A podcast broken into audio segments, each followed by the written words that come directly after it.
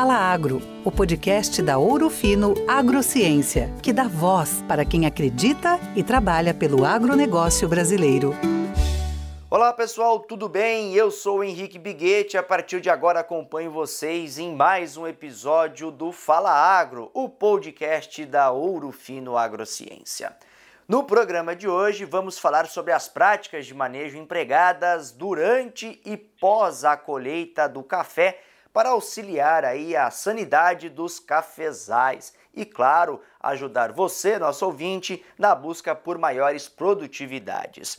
E para falar sobre esse assunto, o nosso convidado é o engenheiro agrônomo e consultor especializado em cafeicultura, o Felipe Santinato, a quem eu dou as boas-vindas ao nosso podcast. Felipe, tudo bem? Seja muito bem-vindo, é um prazer tê-lo aqui conosco. Bom dia a todos, tudo bem? Excelente, o prazer é todo meu participar com vocês da Ouro Fino. Obrigado pela sua atenção aí, pelo seu tempo, Felipe. E para começar o nosso bate-papo aqui, eu queria falar com você um pouquinho sobre uh, as estratégias que o produtor, os pontos que o produtor deve ficar atento e as estratégias, as ações, iniciativas que ele pode tomar aí no momento da colheita uh, para manter a sanidade das plantas e evitar também a perda de qualidade do grão uma vez que a gente sabe que há vários fatores que interferem na qualidade e o momento da colheita é um ponto, vamos dizer, crucial todo esse processo aí que envolve a qualidade de um café que chega até a mesa do consumidor. Bom, vamos lá. A colheita do café está começando agora em várias regiões, né? Algumas a gente já soltou a colheita, principalmente em áreas que a gente faz o amadurecedor, né? Mas ela está começando assim de forma geral no Brasil agora, essa semana, semana passada.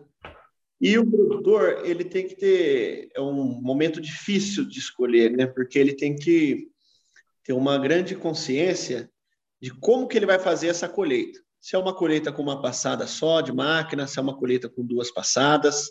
No caso do manual, se já está na hora dele entrar realmente com a colheita, se ele vai ter turma, né? Vai ter pessoas suficientes para colher tudo, o café dele em tempo hábil, ele começando agora ou ele começando daqui um mês. Então entra muito uma parte de logística, né? Os frutos começam a ficar cerejas e eles não ficam muito tempo cerejas, não. Então, se o em torno de tem região que fica de 15, fica de 15 até 30 dias cereja no pé. Depois ele fica passa e seca. Aí, claro que os que estão verdes naquele momento se tornam cerejas, você pega eles depois, né? Mas esses primeiros cerejas que vocês estão vendo, eles duram essa quantidade de dias. Então, se o produtor ele tem o objetivo de maior quantidade de cerejas, como eu tenho, porque eu sou produtor de sementes de café, é, eu tenho que já começar a colher. Tá? Aí eu vou ter lavouras de carga baixa, média e alta. Então, nessas lavouras de carga baixa, média e alta, eu vou passar minha colhedura uma, duas é, vezes, vou ter que ter um repasse manual depois ou não? Será que se eu demorar um pouquinho mais para começar a primeira passada ou prorrogar um pouquinho a segunda passada, eu me livro do repasse manual ou não? Então esses são pontos assim que a gente só vai descobrir ao longo da colheita, né? E é, mas tem que ter um ponto de partida que é a primeira passada de máquina, né? Bom, adotando então o, o, o, sistema de colheita de café que você vai ter, se é com uma, com duas ou é manual, você vai ter que ver a sua capacidade de terreiro, capacidade do lavador, no caso de quem lava café, e aí dimensionar tudo isso, os tratores, para estar tá conseguindo realmente fazer essa colheita. Ter muita atenção com o café de chão, que é uma coisa que é impossível evitar, né? Um café de chão, ele cai de 10 a 20% no chão, na média, né, de todas as regiões. Tem anos que cai muito café no chão, já chegou a 30%. Menos que isso é, é bem difícil, tá? Vai sempre cair é, pelo menos uns 10%. Mas a gente consegue evitar, né? Deixar, não deixar que o 10 vire 20 ou que o 20 vire 30. E para isso é colher mais cedo o café, né? A colheita seletiva, quando a gente passa as varetas da máquina só no terço superior da planta, onde os frutos estão mais maduros, é, é, você trabalha com vibrações menores, velocidades intermediárias, com o freio da máquina regulado para ficar bem brando, você remove só o seco, o passa e parte do cerejo. Então, fazendo isso, você reduz bem a quantidade de café caído. Agora, deixar aquela lavoura amadurecer boa parte dos frutos, carga alta, Aí ele seca, cai uma chuvinha, um vento, derruba aqueles frutos no chão, que boa parte vão ser xoxos, é um grande prejuízo para o cafeicultor. Então, a colheita, assim, tem que visitar a lavoura, visitar a fazenda, conhecer bem a região para fazer a recomendação. É muito difícil fazer recomendações gerais. Bom, uma coisa que tem muito a ver com a área de vocês, que é da Ouro Fino, é o preparo dessa colhedora e dessa lavoura para receber uma colheita de máquina, né? Por exemplo, eu tenho áreas aqui que a gente tem problema de bactéria, tem problema de, de ascoquita, tem problema de foma, né? E esse tipo de cafeicultura, se a gente não der uma pulverizada antes na lavoura, a gente está fazendo uma grande catástrofe, esparramando essas doenças para todo lado. Então, por exemplo, eu tenho uma área problema de bactéria. Eu tenho que fazer uma pulverização nessa lavoura antes de colocar a máquina lá eu vou dar uma reduzida no inóculo da doença, né? Um ascoquita, talvez possa ter também. Você pode fazer um tebuconazol, né? Vocês têm aí um produto muito bom, uma base de tebuconazol. Você pode fazer uma carboxamida também, dependendo da, do tipo de doença que você tem. E você pode associar tudo isso com uma água sanitária. Vai ajudar muito bem o manejo das doenças. Além disso, você tem que pulverizar no, na sua colhedora de café principalmente se ela for alugada, uma solução com água sanitária, sulfato de cobre. Você tem que dar um banho nessa máquina aí, limpar ela bem com isso daí antes de introduzir é, a colhedora nas lavouras. Tá? Então, sobre colheita de café, a ideia principal seria essa. Legal, Felipe, legal. Você foi falando, eu fui anotando alguns pontos aqui importantes sobre é, visitar a lavoura, né, para você ter aí uh, uma ideia bastante clara do momento que esse cafezal está, fazer esses tratos que antecedem aí a colheita, né, o período da colheita, para você também evitar a proliferação aí de bactérias, de doenças. Eu acho que tem uma palavrinha que define bem isso, que é o planejamento, né, esse planejamento estratégico que antecede uh, a colheita e perpetua também durante esse período da colheita. Agora, o, Felipe, você como, como consultor, com a sua vasta experiência também em diferentes regiões do Brasil. Queria que você falasse um pouquinho para a gente da sua percepção no campo de uh, quais foram os impactos da geada na, na, no ano passado nos cafeeiros de maneira geral, nas principais regiões produtoras e esses cafés que sofreram o impacto maior da geada, né? Uh, há algumas estratégias aí de manejo que o produtor pode uh, efetuar para que esses cafezais, para que essas plantas possam retomar aí uh, a produção? Olha, ano passado a gente teve um grande problema que foi a geada, né? A gente roda aí muitas regiões é, no Brasil, atende clientes no norte, no sul. Lá no norte, norte de Minas, Bahia, Goiás, não, não existe geada, né? E os nossos clientes estão produzindo muito bem, né? São, todos eles são irrigados, não teve problema algum. Aqui para baixo, a geada pegou vários clientes, tá? pegou clientes lá em São Paulo, pegou clientes no sul de Minas, pegou clientes no Cerrado, é, e foi uma catástrofe. A gente estimou cerca de 300 mil hectares afetados de alguma forma pela geada. Eu escrevi um livrozinho sobre geada, está lá no nosso site, para vocês baixarem lá para ler. Onde a gente classifica os danos de geada, como consertar isso, né? Que tipo de poda fazer, que tipo de tratamento fitossanitário adotar. Está lá tudo explicadinho, tem 86 páginas só sobre a geada de 2021 para vocês. Entrem lá no site Santinato, você vai ver lá, tá bom?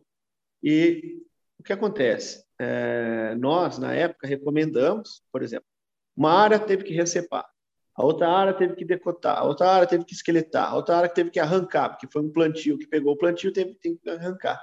Então, na hora lá, você recomenda que o que precisa ser feito é, não é na hora da geada. Isso aí a gente adotou as medidas bem depois, né? três meses depois que você toma a decisão, que aí os danos da geada vão se concretizar, tá? Mas isso já foi tomado. E aí a gente também passa as recomendações de como consertar isso. Né? Tem uma série de pulverizações que tem que ser feitas. As lavouras podadas, por exemplo, elas têm um sistema radicular diminuído. Os primeiros nutrientes a aptar, que estão em falta, são os micronutrientes. Então, é, recepou o café, tem que dar um banho de sais lá, sulfato de manganês, sulfato de zinco, sulfato de cobre, o sulfato de amônio também para recuperar a vegetação, várias pulverizações. Onde a gente fez isso, as lavouras estão maravilhosas. Aí a gente dá consultoria, às vezes olha do lado da cerca ali do vizinho, é onde ele não faz esse tratamento, as lavouras estão péssimas ainda. Tem muitos que não quiseram remover as partes necrosadas do café da geada. Por exemplo, um topete lá que pelou inteiro, ficou só o pau. Ah, não, deixa aí, porque a, a geada já podou meu café. A lavoura não volta direito. Agora, o cliente que foi lá e cortou, fez o decote, a lavoura está bem melhor, bem é, mais bem manejada. Outra coisa, para você fazer a desbrota manual é, numa lavoura que você não removeu a estrutura necrosada, as pessoas machucam a mão, elas não têm um rendimento operacional bom. Vai pôr na mão naqueles galhos lá e não consegue render. Agora, o cara que, que não, fez certinho o decote, arrancou a parte morta da planta e os brotos desenvolveram melhor para fazer a desbrota foi muito mais fácil, né? Então, é, tem coisas que são economias ruins. Outra coisa, vários plantios que, ah, não, o plantio queimou é, só 30 centímetros da planta, está nascendo um brotinho aqui. Esses brotinhos que estão nascendo ali, eles não ficam bons, tá? As áreas que a gente arrancou e as áreas que a gente implantou de novo e as áreas que a gente conduziu esses brotinhos, a diferença é gigantesca. Claro que teve cliente que não tinha muda disponível, às vezes ele tinha uma variedade lá muito específica, na região não tinha muda, ele, ele, teve, ele foi obrigado a tocar os brotinhos. Tem a recomendação para isso também. Mas o grande problema, além da geada ano passado, foi as secas, né? Duas secas seguidas, tá? É, a seca, principalmente, é, que ela foi se acumulando muito, e aí quando chega a florada, veio a chuva e a chuva não continuou, isso no ano retrasado. No ano passado, veio a chuva e ela continuou. Então a gente poderia ter tido um sucesso maior. Porém, o que acontece que a gente verificou uma negligência muito grande no tratamento de foma. Ah, porque está muito frio, matou o fungo da foma. Ah, matou a bactéria. Ah, está muito seco, matou o fungo da foma, matou a bactéria. Isso não existe, né? Isso aí, e basta em 24 horas tá, ter condições para a foma aparecer, que a foma lambeu aí milhares né, de hectares de cafezais. Tem clientes nossos que um ou outro talhão ele se atreveu a não fazer a pulverização de foma na pré-florada ou na pós-florada ou, ou, pós-colheita, e aí você vai lá e vê nitidamente a diferença. Quanto é que, na época, né, que a gente viu lá em outubro, novembro, estava lá tudo cheio de foma, mumificação nos chumbinhos. E hoje você vai lá e não, não acha café. A gente tem um talhão aqui que a gente fez o experimento de foma, o Acauã novo, que ele até dá, dá bastante foma, eu preciso fazer 50 quilos de acauã novo de semente e eu acho que eu não vou conseguir, não, porque não tem café ali. Ali a foma lambeu mesmo, tá? Não são áreas afetadas por geada, volto a dizer. Então, é, porque vieram as chuvas e elas continuaram, ficou um clima muita neblina, muito frio durante meses, né? Foi um ano difícil até de pulverizar as lavouras. Choveu em dezembro, janeiro, fevereiro aí muito. As doenças comeram solta. É, na nossa estação experimental, a gente fez um tratamento muito forte de doença, ficou excelente. Eu estou com os frutos aqui limpinhos, não tem um, uma pinta de cercóspora. A foma foi muito baixa, a gente está bastante satisfeito. Isso é nos nossos principais clientes também. Então, você viu essa negligência, às vezes a pessoa não fazendo o pós-colheita, às vezes não fazendo o pré-colheita, aí ela se arrependeu e fez só o pós-colheita, e lugares que não fez nenhum nem outro. E aí foi fazer mais tarde. Mas aí foi proteger quem? Se a flor não virou chumbinho, né? Foi fazer tarde o tratamento e não, e não, não tem retroativo, né? Esse bailou mesmo. E, aproveitando o assunto, é, a importância do pós-colheita. Tem gente que não faz, emenda com a pré-florada, faça o pós-colheita, dá um jeito, dimensiona melhor a sua lavoura, coloca um pulverizador por conta para fazer o seu pós-colheita, que é excelente. Ele faz toda a diferença. O pós-colheita, ele faz de 20 a 30% dever de casa na proteção da sua florada, tá? Porque senão fica muita responsabilidade para pulverização de pré-florada, que é uma pulverização que é, você tem várias pré-floradas, não existe só uma florada no café. E você é, os produtos de, floração, de florada, eles duram 20, 25 dias no máximo.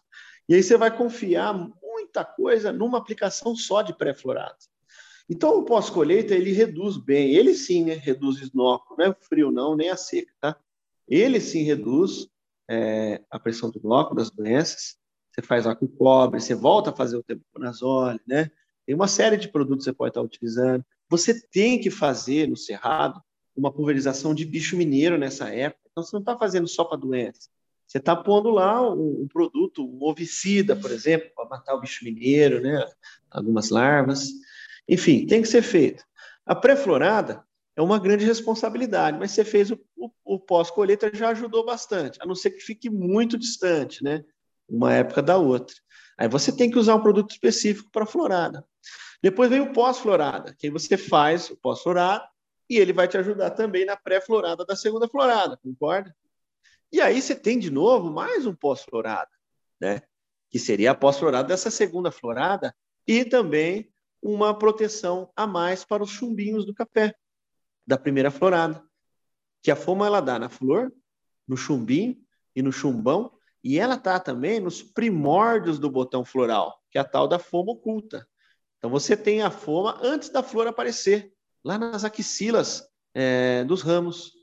Então, olha só como é complexo. Então, para esse conjunto de informações, nós denominamos de controle de doenças de primavera. Não é mais só pré e pós-florada engessadas, calendarizadas, arruinadas, né? Devido a essa negligência de manejo. É isso. Muito bacana, Felipe, muito bacana. Eu ia, eu ia entrar justamente nessa questão do, do, do pós-colheita, né? E você já muito bem falou. Eu acho que fica mais uma vez aqui uh, uh, chamando a atenção do nosso ouvinte da importância de fazer esse planejamento, de ter o calendário das aplicações, para que a gente possa ter aí eficiência no controle dessas pragas, dessas doenças, né? Uh, e aí buscar, claro, a maior eficiência aí na produtividade dos cafezais. Agora, o Felipe, me diz uma coisa, quando a gente pensa em aplicação dos defensivos aí, uh, o que, que, é importante né, para fazer uma aplicação bem feita? O que, que é essa regulagem? É o período, tempo? Eu falo na questão de tempo chuvoso. Uh, o que, que, você pode falar para o produtor também para ele ficar atento na, na, no momento de fazer a aplicação, para que, claro, além de utilizar o produto correto também, ele uh, tenha ali o ambiente, o cenário ideal para que essa gota chegue então até o alvo e tenha mais eficácia no controle. Olha, é, nós melhoramos muito o nosso controle de bicho mineiro, todas as nossas consultorias, todas não, porque tem pessoal que ainda não, não fez. A gente melhorou demais o controle do bicho mineiro fazendo o chuveirinho do pulverizador, que são os extensores que vão levar a pulverização até o topete e fazendo a pulverização de cima para baixo. Esse foi o grande diferencial para controlar o bicho mineiro. Hoje, aqui na nossa estação, não tem bicho mineiro. Por quê? Porque a gente faz os mesmos produtos que a gente fazia nos outros anos, só que a gente faz com esse, com esse chuveirinho. A maioria dos produtores vê a pulverização e fala: Ó, oh, eu estou pulverizando o topete, porque vê aquela névoa lá subindo. Aquela névoa não atinge o, o terço superior da planta. Ela não banha ali, ela não atinge aquelas mariposas, aquelas pulpas que estão. A pulpa está lá numa carapacinha, naquela meleca. Você tem que é, pôr uma vazão alta naquela pulpa para você matar ela. O bicho mineiro, ele ataca primeiro o terço superior das plantas, que é mais arejado.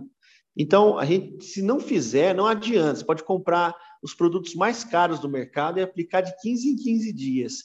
Se você não tiver esse recurso no seu pulverizador, isso aí não é feito de fábrica, que as fábricas não fazem, né? Você que tem que fazer, e custa 500, 600 reais somente, você não consegue controlar o bicho mineiro no cerrado. Fazendo isso, a gente melhorou muito a tecnologia de aplicação, não só para o bicho mineiro, mas para tudo, que molha melhor a planta. Tá? É, trabalhar com volumes de cauda baixos, nós somos contra tá? para bicho mineiro. Né? É, pode ser que funcione para alguma outra doença, né? mas a princípio a gente utiliza os volumes de cauda tradicionais, com a certeza de molhar bem. Agora, o que a gente melhorou é um acompanhamento melhor da, dessa tecnologia de aplicação. Então, tem empresas, a gente tem feito trabalho com algumas empresas, elas vêm e regulam o pulverizador para o cliente, elas medem o pH da cauda, elas fazem a, a, a, mistura, né, a ordem de mistura certinho e soltam o seu pulverizador. Ó, o meu pulverizador hoje, ele está fazendo dois produtos de bicho mineiro né? E um nutricional. Na minha bomba ali deve ter uns 5 mil reais de produto. Então, assim, compensa eu trazer uma pessoa aqui capacitada, né, é, para ensinar o meu pessoal a fazer isso. Então, todo mês vem uma pessoa aqui, que eu faço pulverização, não é todo mês, mas eu faço umas oito por ano. Oito vezes vem uma pessoa aqui, regula o pulverizador para mim, né? E faz a ordem de mistura, com base nos produtos que eu vou estar utilizando, e solta a aplicação e ela fica excelente, fica perfeita. O pH, a gente sabe, cada ingrediente ativo tem um pH mais é, com maior afinidade, né? É, mas é claro, como a gente mistura os produtos, é, tem que ser um pH que dê certo, tanto o fungicida quanto o inseticida. Então, em torno de 4,5 a 5,5 está bom. Tá?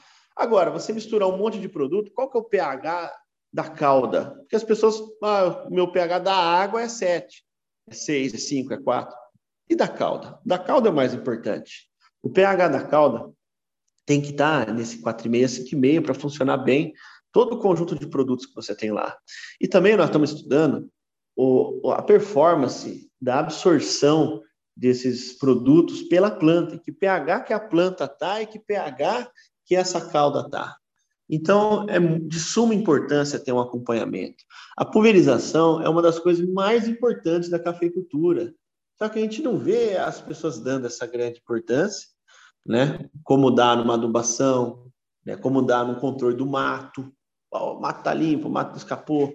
E a pulverização? Ah, eu, você pulverizou, eu pulverizei. Você foi lá ver? Não, não fui lá ver. Ninguém vai ver o pulverizador. Solta lá o tratorista, da sede você vê lá uma fumacinha voando ali de pulverização, mas você não vai lá ver. Ninguém vê, tem que ir ver, é muito importante, é o mais importante. É, é, é você checar isso daí, tá? A gente sempre está de olho nisso daí, fala para os clientes, a gente colocou isso na nossa consultoria. Oh, vamos lá ver o pulverizador? De vez em quando a gente olha, como é que tá, como é que não tá, e isso responde nove de cada dez perguntas do porquê não funcionou. Entendeu? É por aí. Muito bom, Felipe, muito bom. Fico alerta então aos nossos ouvintes, em especial aos cafeicultores, para que fiquem atentos nessa tecnologia de aplicação nos pulverizadores, que é de suma importância nesse manejo uh, integrado aí das pragas na cafeicultura. Ô Felipe, para a gente finalizar, uh, eu queria que você falasse o seguinte: você já disse já da importância de fazer esse manejo pós-colheita, né? Uh, atualmente aí com a sua experiência também e com a sua com as suas andanças ao longo aí das, das principais regiões produtoras de café no Brasil, atualmente quais são as, as pragas que mais demandam atenção dos agricultores que o pessoal deve ficar mais atento aí terminando essa colheita para já começar o manejo preventivo? Olha, o pior problema que a gente tem disparado é o bicho mineiro. Não existe nada igual a essa praga. Onde tem, onde é uma região de ocorrência de bicho mineiro mesmo, do cerrado para cima, né, que a gente fala, você pega aqui Patos de Minas e vai subindo, aí é complicado. É, ele é uma dificuldade muito grande e as pessoas que não trabalham nessas regiões não, não fazem, não têm noção do quanto é complicado controlar o bicho mineiro. Tá? O período seco se aproxima em abril e maio, né, junho, julho, super seco, e o bicho mineiro prolifera de uma forma descomunal. Então a gente faz um manejo de bicho mineiro preventivo sempre, né? não deixa ter infestação. Vai fazendo aplicações mesmo sem ter o bicho mineiro, porque quando tem o bicho mineiro, a velocidade de reprodução dele é muito rápida e aí você tem várias é, fases né, do bicho mineiro, a mariposa, a pulpa. Quando você aplica um produto, 15 dias depois você tem que aplicar um outro para dar de rebote. Aí você fica lá 30, 40 dias tranquilo. Se você não fizer essa, essa sequencial, uma atrás da outra, você sempre vai estar correndo atrás do problema. Você solta a aplicação e 15 dias depois você volta a pegar elas, porque elas vão ser a nova revoada das mariposas que estavam nas pulpas no chão. Isso você não soprou e trinchou. E as lagartas grandes também. As lagartas grandes, os produtos não pegam as larvas grandes. Então, em 15 dias, essas larvas grandes já estão infestando de novo. Por isso, você tem que entrar com uma nova aplicação. Tá? Então, o segredo é o quê? Sempre pulverizar quando não tem nada, quando está zerado.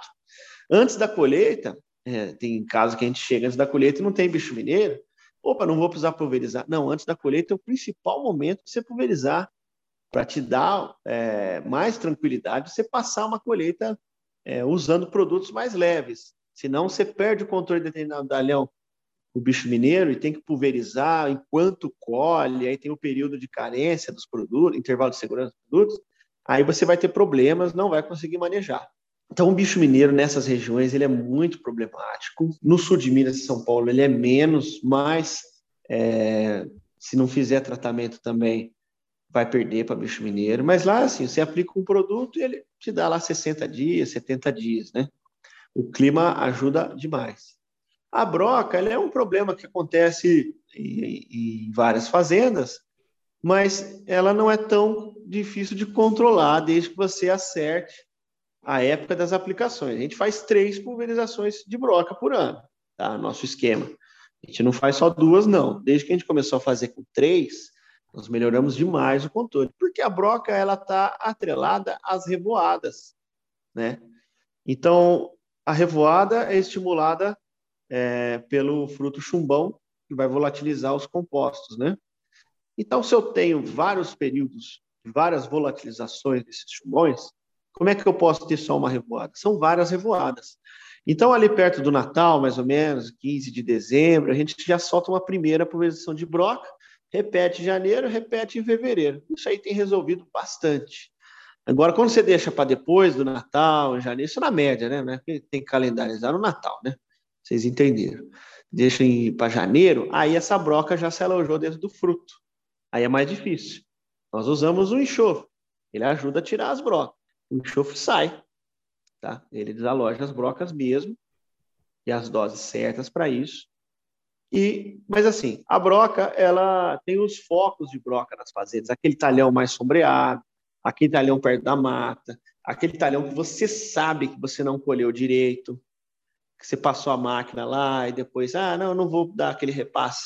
Ali você vai ter problema de broca. Ela não é uma praga que pega a fazenda inteira, tem 500 hectares de café, tem 500 hectares de broca. Não. Mas ela tem que ser manejada dessa forma e a colheita dela também. As áreas de broca, você não pode de jeito nenhum misturar o café é, é, no terreiro. Você tem que pôr em outro terreiro, tá? E pulverizar isso depois. Se tiver fruto brocado, você pulveriza lá no terreno mesmo, tá bom? É isso. Agora, outras pragas que vem acontecendo é a cochonilha. A cochonilha é muito difícil o controle. A cochonilha é um volume de calda é acima de mil litros por hectare para você conseguir controlar a cochonilha. Tem que ser rápida a aplicação e são duas aplicações. É uma 15 dias depois, é outra é o rebote. Não vem com essa de uma só resolve, não, não vai esperando já compra duas, porque são duas que você tem que fazer. Que a cochonilha também tem o ciclo dela. Você vai fazer duas pulverizações e vai resolver. O ácaro é a mesma coisa. Não tem uma pulverização que resolve o ácaro depois da colheita, ali em setembro. O ácaro são duas pulverizações, você tem que já se preparar, já põe no seu pacote. Tem que fazer, tá bom? Show de bola, Felipe, show de bola. Poxa, depois dessa aula aqui, o produtor não tem desculpa aí para não realizar o manejo nas suas lavouras, não tem não tem como alegar que não tinha conhecimento. Poxa, muito bom. Eu conversei com o Felipe Santinato, ele que é engenheiro agrônomo e consultor especializado em cafeicultura. Felipe, nós estamos chegando ao final do nosso bate-papo, mas antes disso eu quero agradecer imensamente a sua disponibilidade, as suas informações, né? E a sua participação aqui no podcast. Fica as portas abertas para que venha mais vezes. Muito obrigado, viu? Eu que agradeço a empresa Orofino, é uma, uma grande parceira, né? A gente faz aí diversos experimentos, faz muitos anos. Tem vários produtos, vocês têm aí uma linha boa para café, tá? É, para quem não conhece, é uma empresa muito boa e tem muitos produtos bons lá. Desses que eu falei, desses manejos, vários se encaixam aí no portfólio da Urufino. É, agora é o seguinte: tem que seguir os manejos adequados. Tá? Usando o produto da Urufino ou não, você tem que fazer esses manejos para conseguir o sucesso na sua produção e evitar problemas. Evita os problemas, controle antes as coisas, viva melhor. Essa é a lição. Um abraço a todos. Sem dúvida. Felipe, muito obrigado. Uma boa colheita para todos nós. E para o ouvinte aí, o Felipe deu o recado, eu faço um ganchinho. Então acesse o nosso site, ourofinoagro.com.br, para você conhecer o nosso portfólio. No ano passado tivemos vários lançamentos para ampliar o nosso portfólio aí para a cultura de café, tá certo? Muito obrigado a você, ouvinte, pela sua atenção, pela sua participação. Nós vamos ficando por aqui. Para rever esse e outros conteúdos, você pode procurar aí pelo podcast Falagro nas principais players ou acessar o nosso portal ourofinoagro.com.br barra canal traço digital. Lá você confere todos os episódios. Muito obrigado pela sua companhia, um forte abraço e até a próxima. É e desse solo sei do desafio de fortalecer a cada novo dia a agricultura do Brasil. Juntos nessa jornada, o respeito à nossa missão. Na parceria com o produtor, com tecnologia e inovação. Pode confiar, a Ouro Fino é confiança e parceria segura. Vem com a Ouro Fino reimaginar a nossa agricultura. Ouro Fino Agrociência, reimaginando a agricultura brasileira. Essa foi mais uma edição do Fala Agro, o podcast que é a voz do agronegócio brasileiro. Assine o nosso canal e fique por dentro dos principais acontecimentos do setor. Juntos, reimaginamos a agricultura brasileira.